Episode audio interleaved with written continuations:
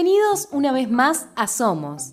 Mi nombre es Carolina Pérez y junto a Ornella y Beatriz vamos a hablar sobre la salud física con el hashtag Somos Saludables. Escucha el programa Somos en radiocasal.com.ar, sección Classic Hits y por la FM 99.1 todos los miércoles a las 11 a.m.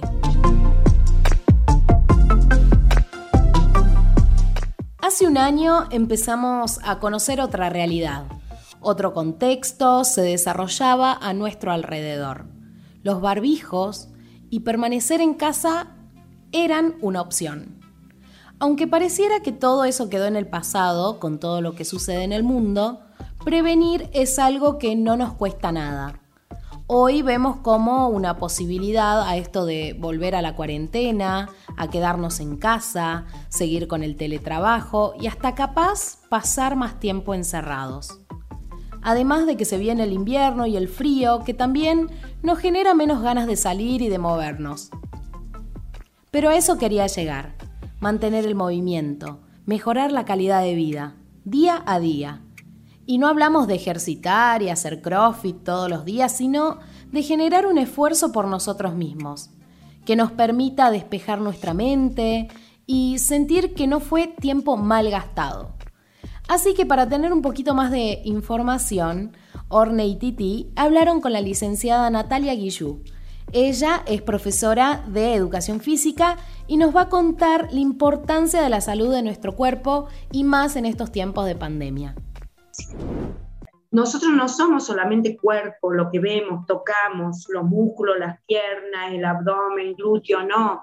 Nosotros somos más que el cuerpo, lo que no vemos, nuestro interior, nuestra psique, y tiene que ser un trabajo conjunto, equilibrado. ¿De qué me sirve a mí entrenar, entrenar, entrenar si tengo la cabeza quemada, por darte un ejemplo? Tiene que ser todo un trabajo conjunto. y a su vez, eh, que a mí ese trabajo físico, con eh, mejora de la condición física, me, me va a llevar a nivel cerebral, me va a activar una serie de químicos que son endorfinas, la dopamina, dopamina que a mí me va a hacer eh, sentir el bienestar, tener sensación de bienestar, de alegría, de, de, placer, y esto se va a ver trasladado en mi estado de ánimo, en cómo yo me voy a relacionar después con los otros, porque si al final uno dice, no tengo tiempo porque tengo que trabajar, pero ¿cuánto gano y cuánto pierdo en darle media hora, 40 minutos de actividad física después que se va a ver reflejada en mi trabajo?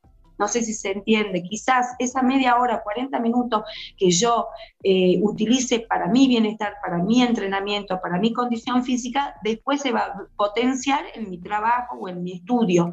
Voy a mejorar mi trabajo y mi estudio justamente porque voy equilibrando mi estado de, equilibrio total de, de persona. Sí, sí, muy claro. Y también esto que está relacionado con el amor propio, ¿no? La autoestima, el tratar de recalcar también que todos los cuerpos son distintos y que no hay que compararse y tratar de, buscar un ideal en las redes sociales que se ve mucho hoy en día porque es muy difícil de que se consiga.